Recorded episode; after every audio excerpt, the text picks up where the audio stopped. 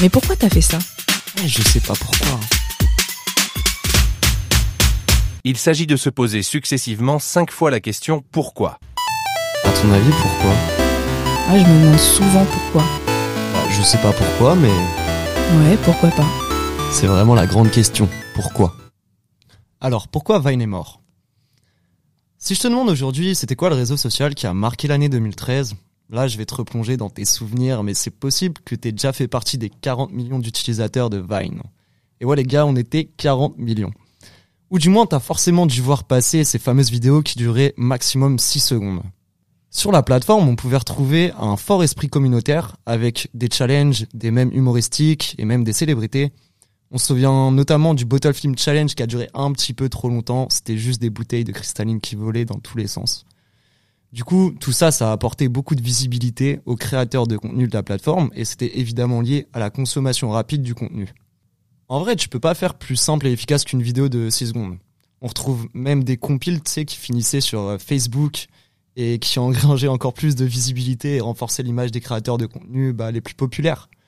Dans le lot, on peut retrouver Mr. V, Seb Lafrite, Freddy Gladieux, Natou, Kemar. Du côté des States, c'était plus euh, King Beck, Logan Paul, Lélé Ponce, que des gros noms aujourd'hui qui résonnent sur YouTube, Insta et TikTok. Mais à l'époque, il faut bien se rendre compte qu'ils n'étaient pas encore si connus que ça. Parce que faut le rappeler, Vine c'est né en 2013 et c'est mort en 2016. On dit que l'amour dure trois ans, mais pour Vine, la rupture, elle n'a pas été facile. Et aujourd'hui, on a même de dresser un constat et d'expliquer en quoi cette relation, bah, elle était vraiment instable et vouée à l'échec entre la plateforme et les Viners. Sur la montagne de problèmes, celui qui culmine au sommet, c'était la monétisation. Le problème, c'est qu'il n'y en avait aucune. Et que même si tu pétais le milliard de vues, bah, tu pouvais toujours pas manger Gucci.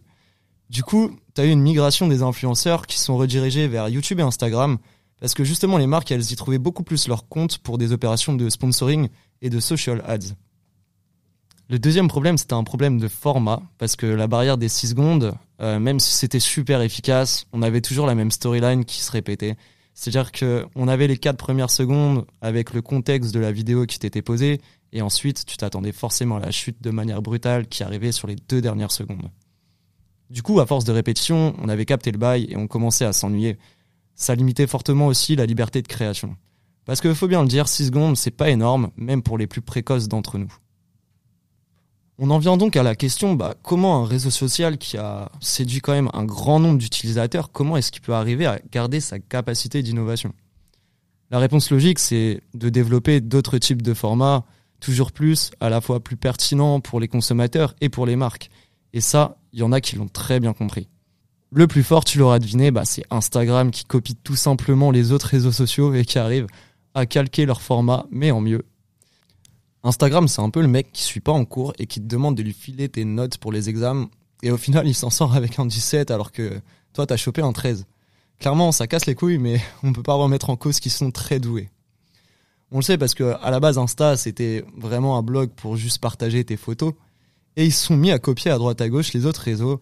À savoir, ils ont incorporé les stories développées par Snap, les euh, discussions de groupe développées par Messenger, le format IGTV, il vient clairement des vidéos de Vine.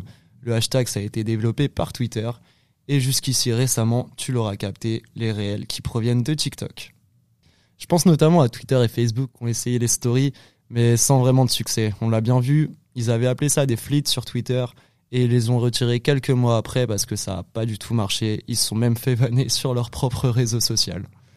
Petite mention honorable aussi à YouTube avec les shorts. Les gars, peut-être qu'un jour ça va marcher, mais là ils sont plutôt à l'image de Juice dans la nouvelle école.